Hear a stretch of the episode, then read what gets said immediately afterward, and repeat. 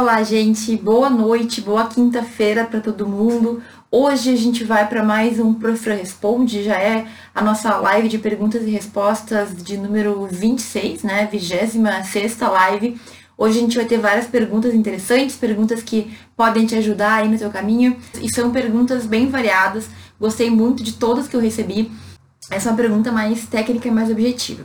Acho melhor fazer resumos digitando ou escrevendo. Muitas pessoas digitam. Assim, eu vou fazer o advogado do diabo agora.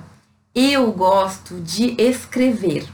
Para minha memória, para eu lembrar do que eu estou fazendo, para eu conseguir reter o conteúdo, eu gosto de escrever. Tanto é que, por exemplo, quando eu tenho que fazer uma live, eu tenho que gravar um vídeo, eu sempre digito no computador e daí eu coloco umas palavrinhas no papel, porque eu gosto. Quando eu escrevo, eu me lembro melhor. Agora, para resumo de faculdade, gente, assim, embora eu goste muito de escrever, a gente também tem que ser prático, a gente tem que pensar no que, que vai nos facilitar, o que, que vai agregar para nossa vida. E o que eu percebo? O resumo de papel, quando tu tem que atualizar ele, quando tu tem que mudar alguma coisa, mudou uma opinião, mudou uma decisão, mudou um conceito, é difícil tu ir atualizando, sabe? Porque chega uma hora que o papel não aceita mais. Não tem como tu ficar inserindo post-it ad eterno, né, como a gente fala. Então, se tu for pensar estrategicamente assim, com vistas para o futuro, o ideal mesmo são resumos no computador, certo? São resumos que tu consegue alterar, que tu consegue acrescentar, mudar ah, o que mudou. Ah, alterou a lei, vai lá naquela partezinha, altera. E aí é uma coisa que tu pode carregar contigo para onde tu for também, tu nunca vai perder, desde que tu tome certos cuidados, né? Então, sei lá, deixa salvo na nuvem, por exemplo, e tu pode usar por muitos anos seguidos. O problema do rascunho no papel é que além de a gente que ficar cuidando, porque daqui a pouco perde, né? Porque é papel, quando tu precisa atualizar, fica muito difícil, fica muito complicado atualizar. Sabe que alguns anos atrás eu comprei um curso que era um curso muito interessante em que eles ensina, eles mentoravam assim pessoas que queriam fazer concurso público. Não é que eu quisesse fazer concurso público, mas é que eu tive uma época que eu queria fazer tudo ao mesmo tempo.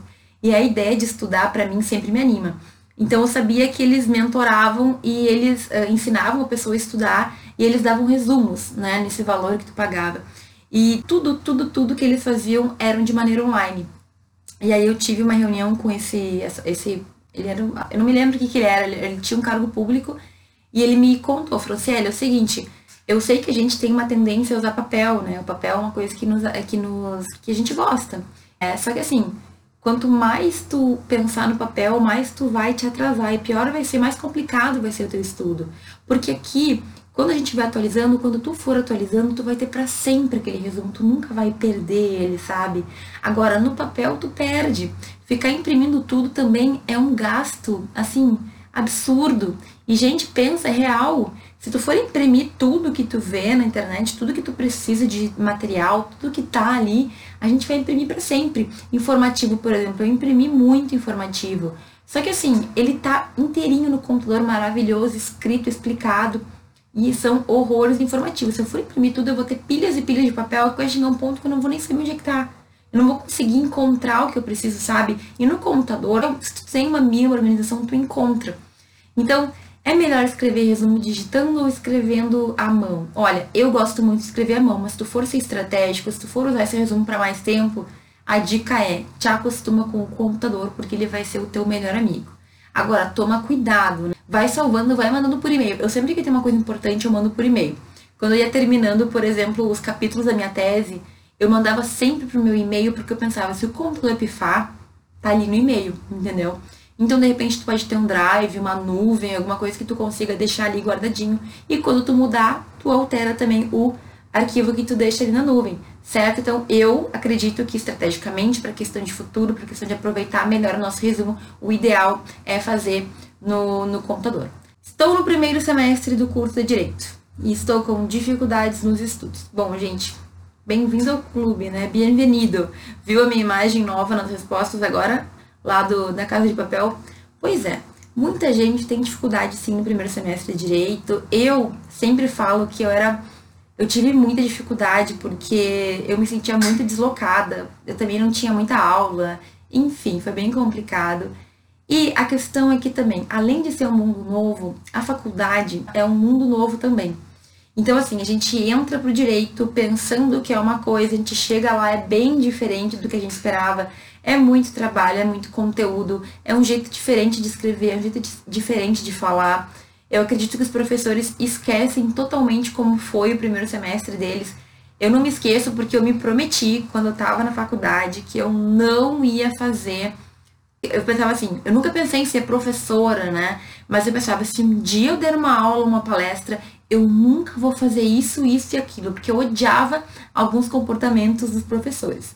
Então, eu me prometi que eu não ia esquecer das, dos perrengues que eu passei na faculdade, e por isso eu acho que quando eu dava aula, né, para o primeiro semestre, eu me lembrava e eu tentava deixar a coisa um pouco mais tranquila. Agora os professores esquecem. Assim, não é maldade de ninguém, mas a verdade é que às vezes tu tá tão assim acostumado com o mundo jurídico que tu esquece que o mundo jurídico ele pode ser muito difícil para o aluno. E eu vou ser muito sincero, gente, o primeiro ano de direito, ele é um ele é um primeiro ano pesado. Em geral, nós temos aquelas matérias propedêuticas que a maioria dos alunos não entende por que, que tem que ter, que são leituras pesadas, os professores também não colaboram. Tem gente, tem professor universitário que gosta de ver os alunos sofrendo, é uma coisa meio, meio uma psicopatia, assim. Manda a gente ler aqueles caras que a gente não entende. E eu sou totalmente contra isso. Por quê? Porque eu acho que sim, a gente tem que ler Kelsen, a gente tem que ler Hart, a gente tem que ler Bobbio mas tu pega um livro daqueles direto, é muito difícil, a gente se desanima, a gente não tá acostumado. Eu fui ler Kelsen de verdade, entendendo Kelsen no meu doutorado, gente. Sabe? Então não te sinta mal se tu tem dificuldades nos estudos. Principalmente porque os nossos anos iniciais, o primeiro ano em específico, ele é pesado mesmo. Agora, não dá pra gente também jogar tudo para cima, né? Vamos se organizar. O que que tu pode fazer? Tu pode pegar as tuas matérias, pegar as leituras recomendadas, organizar o teu dia, focar na leitura, focar no estudo, certo? Porque sozinha tu não vai começar a amar, não vai facilitar a matéria, tu vai ter que estudar sim, certo? Mas vai com calma. Quando eu falo, quando eu compartilho as minhas dificuldades, os meus problemas, é um pouco para desabafar, né? Que eu gosto de desabafar, que eu usava também a, sala de aula para contar os meus problemas para os alunos saberem que eles não estavam sozinhos, mas muito é porque assim, eu sinto que no direito a gente não conversa bem sobre isso. Na minha faculdade, os meus colegas não, não falavam que tinham dificuldade, assim, sabe? Eu me sentia muito sozinha, parecia que só eu que não sabia. Será que só eu que sou burra? Será que só eu que tô com dificuldade? Porque ninguém falava nada. Todo mundo elevando do jeito que dava. Então, eu compartilho, porque também eu quero que tu saiba que é normal muitas vezes a gente se sentir assim, sabe? Ai, não tô dando conta, ou ai, parece que tá difícil demais. Só que a gente vai ter que encontrar uma maneira de que funcione. E outra coisa que eu tenho que dizer, é muito normal a gente se sentir deslocado, porque no direito nosso é um estudo que a gente faz, que ele é tudo compartimentado. Sabe, né, que inventaram o, essa compartimentação do estudo, ah, de fazer por partes, de dividir, né, o aprendizado, então as matérias todas separadas. Isso foi inventado para facilitar e tudo mais, só que no direito em especial, a gente tem uma dificuldade, porque assim, o direito ele não se separa. Não é assim que a gente deveria estudar direito. Porque a gente estuda uma matéria aqui, depois a gente estuda uma matéria ali, é tudo pingado, e só no final a gente vai conseguir ter, digamos assim, uma visão do todo. Nos Estados Unidos, isso é um pouco diferente. Eles não estudam compartimentado do jeito como a gente estuda, sabe? É um pouco diferente também porque antes de fazer direito, os alunos eles têm que fazer uma faculdade, eles têm que ter ali uma, uma outra graduação um pouco mais simples, é bem diferente da nossa. Mas olha só, é normal esse sentimento, a gente vai ter dificuldade muitas vezes em razão até do modelo, da forma como o ensino foi estruturado. Mas se te serve de consolo, muitos de nós passaram, passamos, né? Por isso, por dificuldades, a gente passou por esse sentimento de que as coisas estavam difíceis, mas a gente conseguiu superar. Então, ó, tenta fazer o teu melhor no semestre, tenta estudar, organiza teus horários, organiza as leituras, tenta deixar também em dia as leituras que os professores determinam. Nem sempre é possível, mas às vezes é um texto aqui, é um texto ali. De repente, tu consegue manter um ritmo melhor quando tu consegue te ambientar, quando tu consegue estudar um pouquinho mais. E assim, quando a gente não tá entendendo, a gente já vai pra aula meio chateado, sem vontade. Agora, quando tu tá entendendo mais, quando tu te esforçou, é mais legal ir pra aula e quando tu vai mais animado pra aula, tu tende a entender melhor, tu tende a gostar mais, tu tende a estudar mais, então é uma bola de neve. Se tu escolhe pro lado positivo, tu tende a melhorar. Se tu pega no negativo e não, não sai dali, tende a piorar. Então, escolhe o melhor lado. Bom, estou com dificuldades, o que eu vou fazer para melhorar? Como é que eu vou fazer? Eu vou ler mais, eu vou manter as, em dia ali as leituras indicadas, eu vou me preparar antes da aula. Isso vai auxiliar bastante, ok? Esses são alguns pontos importantes para a gente ter em conta, mas lá no YouTube eu tenho muitos, muitos, muitos vídeos em que eu falo sobre um pouco de tudo isso certo? Então vai no YouTube, tenho vídeos assim que podem te fazer refletir e pensar um pouquinho diferente sobre essas dificuldades que tu tem. Ok? Alguma dica para estudar lei seca? Gente, lei seca é, se alguém não sabe, lei seca é o código que tu abre e tu lê a lei. É só a lei, ali artigo, ali o caput, nananã. A Constituição, a Código Civil, Código Penal e tudo mais, certo? Por que, que a gente tem que estudar lei seca, gente? Porque hoje eu respondi uma pergunta sobre isso, inclusive. A lei seca é o que vale. É a lei que vale. Às vezes a gente estuda só doutrina e a doutrina nada mais é que uma pessoa dizendo o que ela pensa sobre determinado assunto. É claro que tem doutrinadores que são mais comedidos, que falam do geral, que explicam e tudo mais. Só que se tu fica só na doutrina, às vezes o que mais importa é que a lei Tu não sabe. Então, ó, pensa comigo. Se eu não souber o que é a lei do Brasil, o que está escrito lá na lei, adianta eu ficar lendo e viajando na subjetividade dos doutrinadores? Não adianta. Então, a lei, ela tem que fazer parte do teu estudo no direito também, tá bom? Mas então, os alunos, eles costumam reclamar, e com razão, de que a leitura da lei é um pouquinho chata, é um pouquinho maçante, às vezes tu não entende, às vezes é um jeito de escrita que assim parece que tá falando outro outra parece que estão falando outra língua sabe? Parece que estão escrevendo coisas ali eu não sei a gente não entende sabe? Tu lê e tu lê de novo e tu não entende. Então assim é um pouco normal. Com o tempo a gente vai se acostumando com o tempo a gente vai lendo entendendo melhor certo? No início é chato mesmo é um pouquinho chatinho mas tu não pode deixar de ler. Então algumas dicas. Olha quando por exemplo tu lê a lei e tu não entendeu tem duas possibilidades que tu pode buscar para entender melhor. Uma é algo muito bom que depois que eu descobri, eu sempre tentei manter comigo, que é a leitura de códigos comentados, certo? O que, é um código comentado?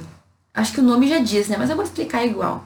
É um código que ele vem o código, mas ele vem um comentário, uma explicação de cada partezinha, de cada artigo, de cada inciso que aparece ali. Então, eu tenho um código comentado de direito processual civil. E o que que para mim era muito interessante? Porque não é que tu vá ler inteiro, né? tu não precisa ler inteiro, mas sempre que tu não entender alguma lei, algum artigo, algum inciso, tu abre aquele código e ali tá a explicação exata do que tu não entendeu ou da parte que ficou faltando. Esse código comentado, ele é mais recomendado que a doutrina, primeiro, porque eu falei que a doutrina muitas vezes é parcial, mas segundo, porque a doutrina nem sempre ela vai tratando artigo por artigo.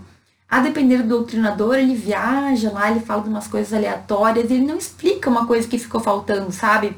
É por isso que eu gosto tanto do, do, dos códigos comentados, porque eles são específicos, é bem naquela parte.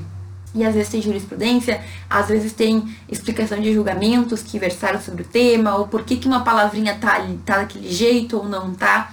E isso é bem interessante. Então, assim, Li e não entendi. Bom, procura então alguma explicação, busca um código comentado ou busca alguma explicação que tu encontra ali sobre aquilo e depois volta e lê a lei de novo.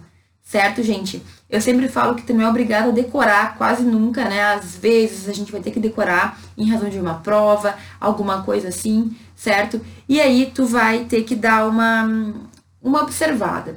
Existe essa, essa, essa ideia de que a gente tem que ler e decorar, hum, mas não é sempre, tá? Então isso vai depender muito. que mais? Pode ir marcando ali no teu, no teu código com cores diferentes. Por quê? Porque as cores, elas ajudam a gente a lembrar. Então, por exemplo, pode marcar de rosa uma parte central do artigo. Aí tu pode marcar de amarelo uma, as exceções, né? Ah, que tem muita exceção, né? A gente sabe que normalmente o que cai na prova é a exceção. Uh, tu pode marcar de, de verde os prazos, que também é uma coisa que cai com frequência. Então, tu tem que aprender a jogar e tem que ficar amiga do teu código. Uma coisa que eu falo sempre é que eu já fiz errado. era assim, ler toda a doutrina e não ler o código, porque no, a prova do professor eu ia poder consultar. E aí chegava na hora de abrir o código e encontrar quem disse que eu achava onde estava ali o artigo. Então tu tem que ser amigo, amiga do teu código, tu tem que saber onde é que estão as coisas, tu tem que saber manusear. Ele tem que ser até meio surrado, assim, de tanto que tu mexe nele, entendeu? Esse é um bom código, aquele código que está ali destruído, de tanto que a pessoa usa. Aqueles códigos perfeitinhos e intocáveis não é bom sinal. O ideal é ter o código estar tá bem mexido mesmo, porque significa que tu manuseou bastante, que tu fez bom uso, que enfim, tu fez e aconteceu. Certo? Então, busca auxílio, leia de novo, certo? Marque com cores diferentes, leia em voz alta, de vez em quando ajuda também a depender do teu, da tua maneira de ser, né? Então, tem pessoas que quando escutam gravam mais, tem pessoas que quando marcam, quando escrevem lembram mais, tem pessoas que têm que ler, tem pessoas que têm que, enfim, cada um de nós tem a sua maneira de aprender melhor. Então, vai e faz uso daquilo que funciona melhor para ti, ok? Mas lembra que é uma coisa que tu tem que se acostumar estudou ali a doutrina, leu alguma outra coisa, tem que ler lei. Tem que ler aquilo que vai ser o que realmente vale. Porque daqui a pouco isso já aconteceu, o professor ou a professora te indica uma doutrina, o cara pensa diferente de quase todo mundo, e aí tu acredita que é só daquele jeito, que tem aquela visão só, né? Que só existe aquela maneira de pensar, e aí tu te incomoda. Às vezes o treinador, ele pensa, ele interpreta de uma maneira totalmente diferente o que o código diz, assim, ó, Dá a chance para tu mesmo ler e interpretar. Lê ele, entendeu? Tá, agora vamos ver o que, que a doutrina fala sobre isso, certo? Não fica assim 100%, 200% confiante em doutrinador. Fica sempre ali, legal, esse aqui pensa assim. Será que ele pensa assim? Todo mundo pensa assim? Será que tem gente que pensa diferente? Como é que funciona? E outra coisa bem importante que eu já falei em algum momento é que a depender se tu for fazer concurso, por exemplo, gente, doutrinador ele vai variar. Então, assim, não espera ir para uma banca de Ministério Público, ah, professor, eu quero ser promotor. Aí tu vai lá na banca deles e te prepara com livros que quem escreveu foram defensores públicos totalmente posicionados. Gente, é diferente. Então, a depender da banca do teu concurso, tu tem que estudar de acordo com o que eles querem ouvir. Não seja inocente. Não vai ir lá para uma banca do MP falando que o Ministério Público é demais, que o Ministério Público deveria se ficar no seu lugar, que a defesa. Entende? Então seja inteligente, ó, fica atento. O que que eu tenho que estudar de acordo com o que aquela banca pede. Então, isso é um ponto importante. Em muitos concursos a gente vai ter que decorar a lei, mas em muitos concursos eles pedem para que tu interprete a lei de acordo com o que eles querem ouvir.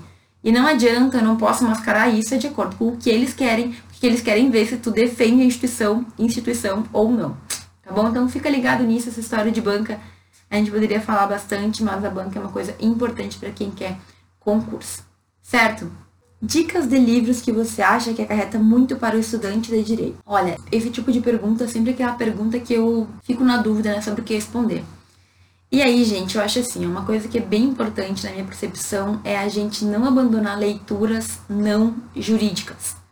Ou seja, quando a gente entra para a faculdade da direito, a gente tem uma tendência muito grande de só ler código e só ler doutrina e só ler aquilo que interessa para a faculdade.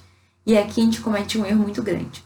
Eu acredito de verdade que tem muitos livros que tratam de temas que fariam a gente ir mais rápido, certo? Fariam a gente caminhar com mais segurança durante a faculdade. Livros de desenvolvimento pessoal, livros que alguns chamam de autoajuda também, e, e biografias, assim, e tu vê como que pessoas chegaram aonde chegaram. Eu também percebo que a gente tem uma visão muito limitada, assim, como jurista, né? Então, tá mais do que na hora da gente começar a olhar ao redor e perceber que existem, sim, outras possibilidades além daquelas que todo mundo conhece. Leituras sobre inteligência financeira, certo? Sobre como lidar com finanças. O Brasil, o brasileiro, nós somos muito imaturos quanto a isso. Eu acredito que a gente tem que ler livros sobre empreendedorismo também, porque principalmente quem quer advogar vai ter que ter uma gestão muito maior do que apenas os processos. A nossa faculdade não trata disso. A gente só aprende o técnico e mais ou menos, né?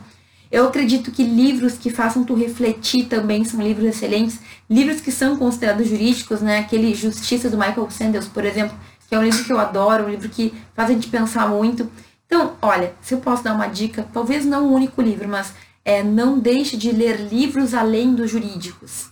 Seja 10 minutos por dia, leia outras coisas. Porque quanto mais a gente se afundar no jurídico, a gente vai ficando eu vou usar uma palavra que não sei se é ideal, mas a gente vai ficando bitolado, entende? A gente só vê aquilo, a gente só tem uma visão. E é importante que a gente tenha a visão do todo para aproveitar as oportunidades que surgem na nossa vida, ok? Inclusive, tem uma playlist no YouTube em que eu trato de vários livros.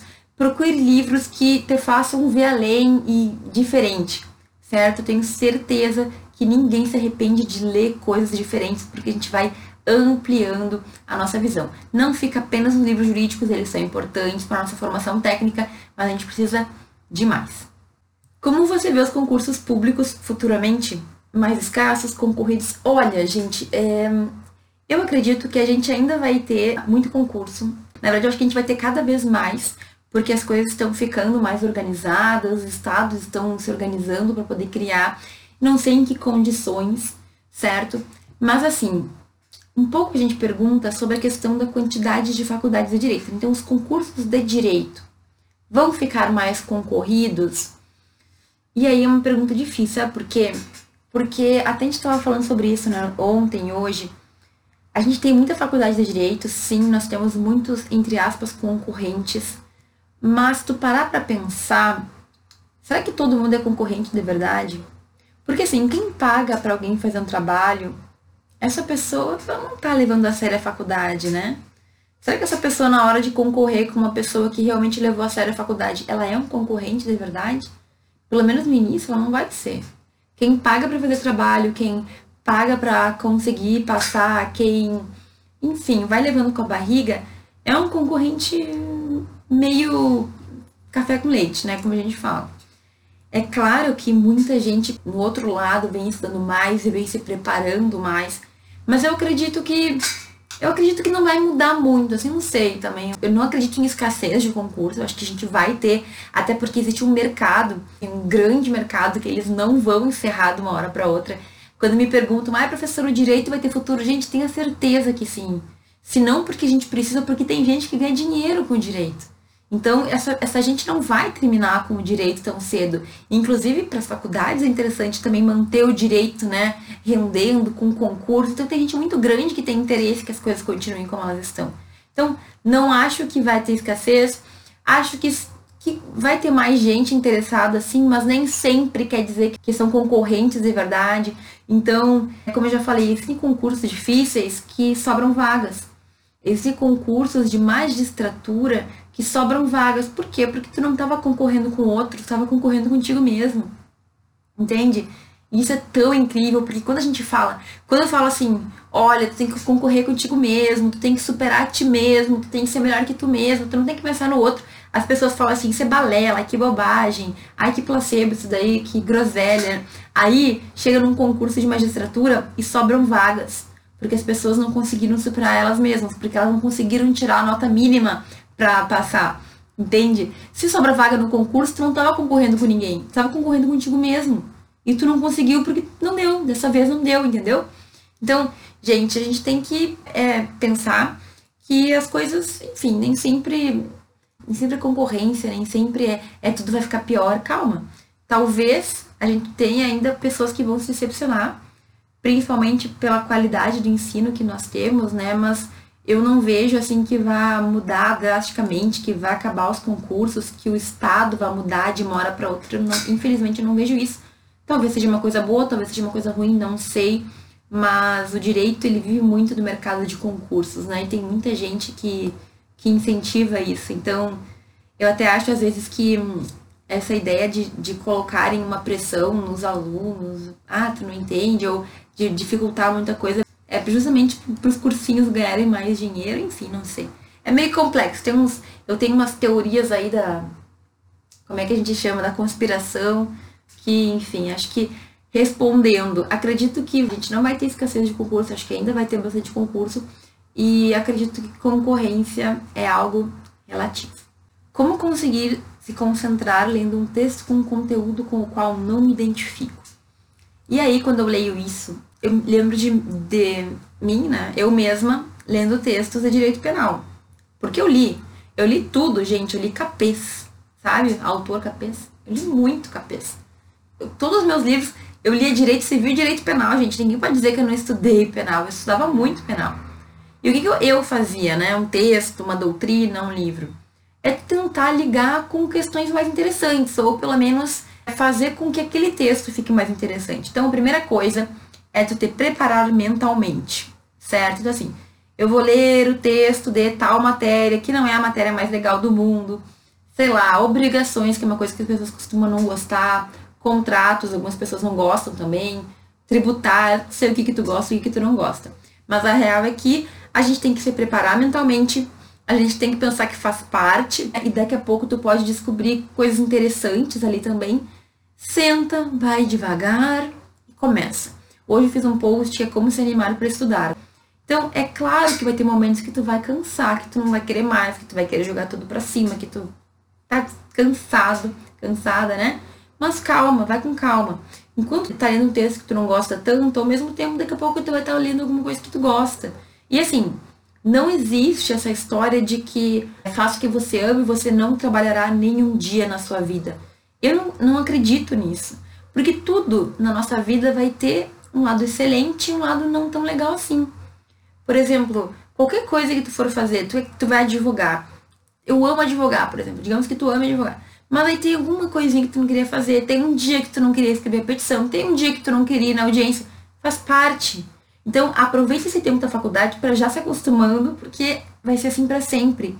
Sempre vai ter alguma coisa que a gente vai ter que fazer que a gente não gosta muito, certo? A gente vai ter que ler alguma coisa, a gente vai ter que resolver um problema, a gente vai ter que tratar com uma pessoa que é chata, faz parte. Então, vai te acostumando. E aí, para que tu lê esse texto, olha, respira, senta, prepara tua mente, não deixa a cabeça viajar muito. Essa história da concentração, tu tem que dar um jeito de te manter o máximo de tempo possível. Coloca lá o método Pomodoro, coloca ali 10 minutinhos. Determina que tu vai ler 10 minutos sem parar. E vai, e vai devagarinho, vai devagarinho, uma página vira duas, vira três, vira quatro, vira cinco.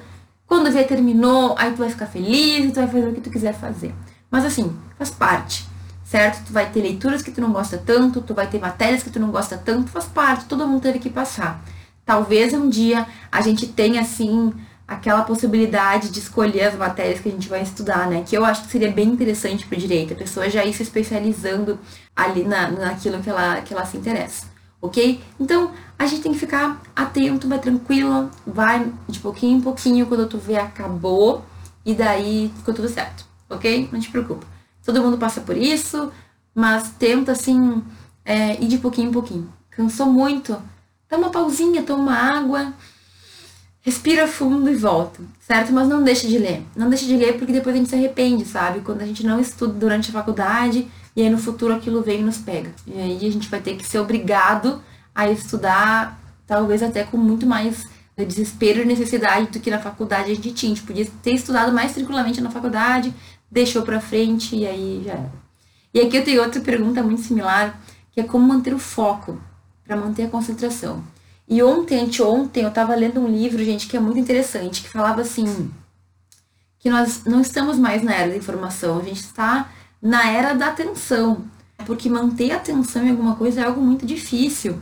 Ficar aqui, quem tá comigo aqui a meia hora já falando, é dificílimo. Imagina, eu até penso, gente, essas pessoas estão com o celular ligado e elas não podem ficar fuçando em outras coisas enquanto eu tô falando. Tem que ter muito amor, obrigada por quem tá aqui comigo. Por quê? Porque a gente está acostumado a estar tá num mundo em que tudo está acontecendo ao mesmo tempo.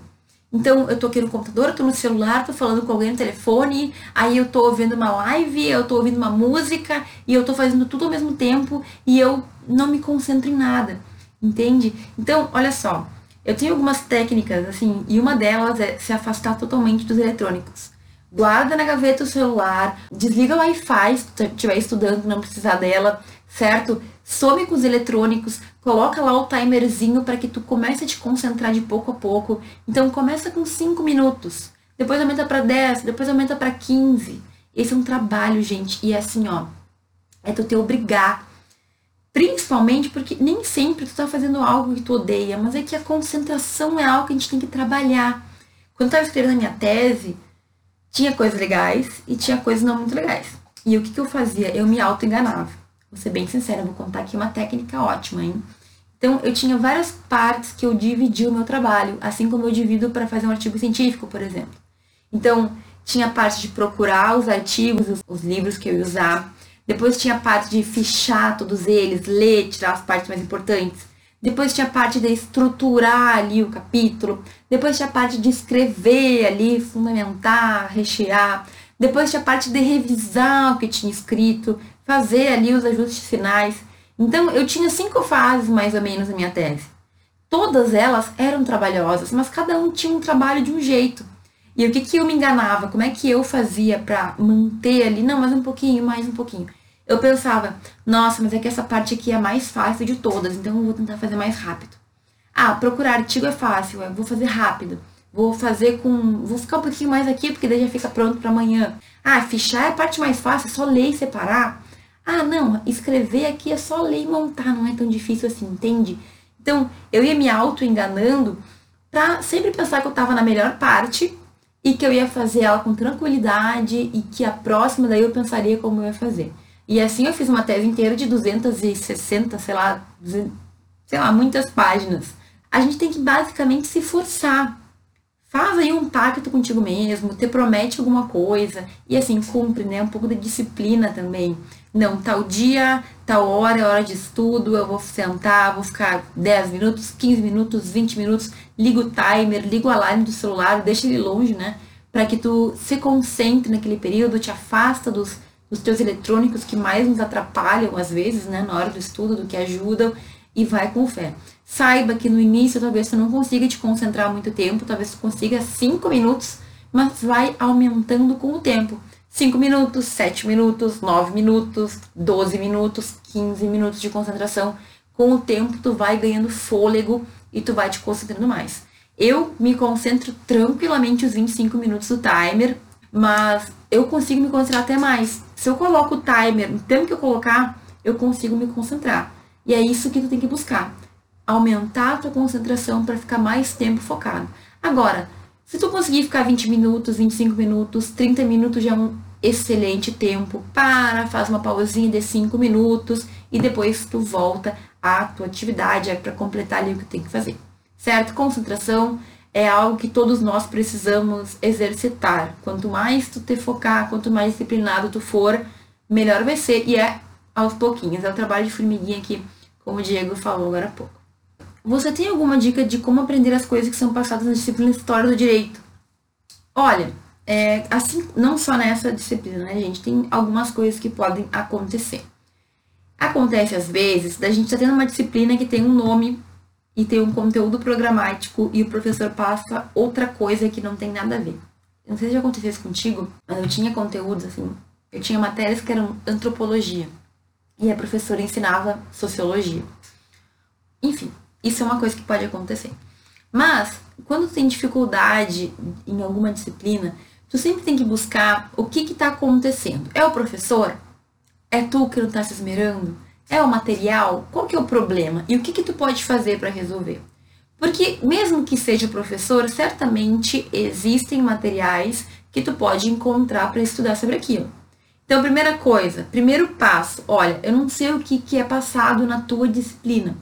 Então procura a ementa da disciplina. O que, que é estudado nessa tua disciplina aí?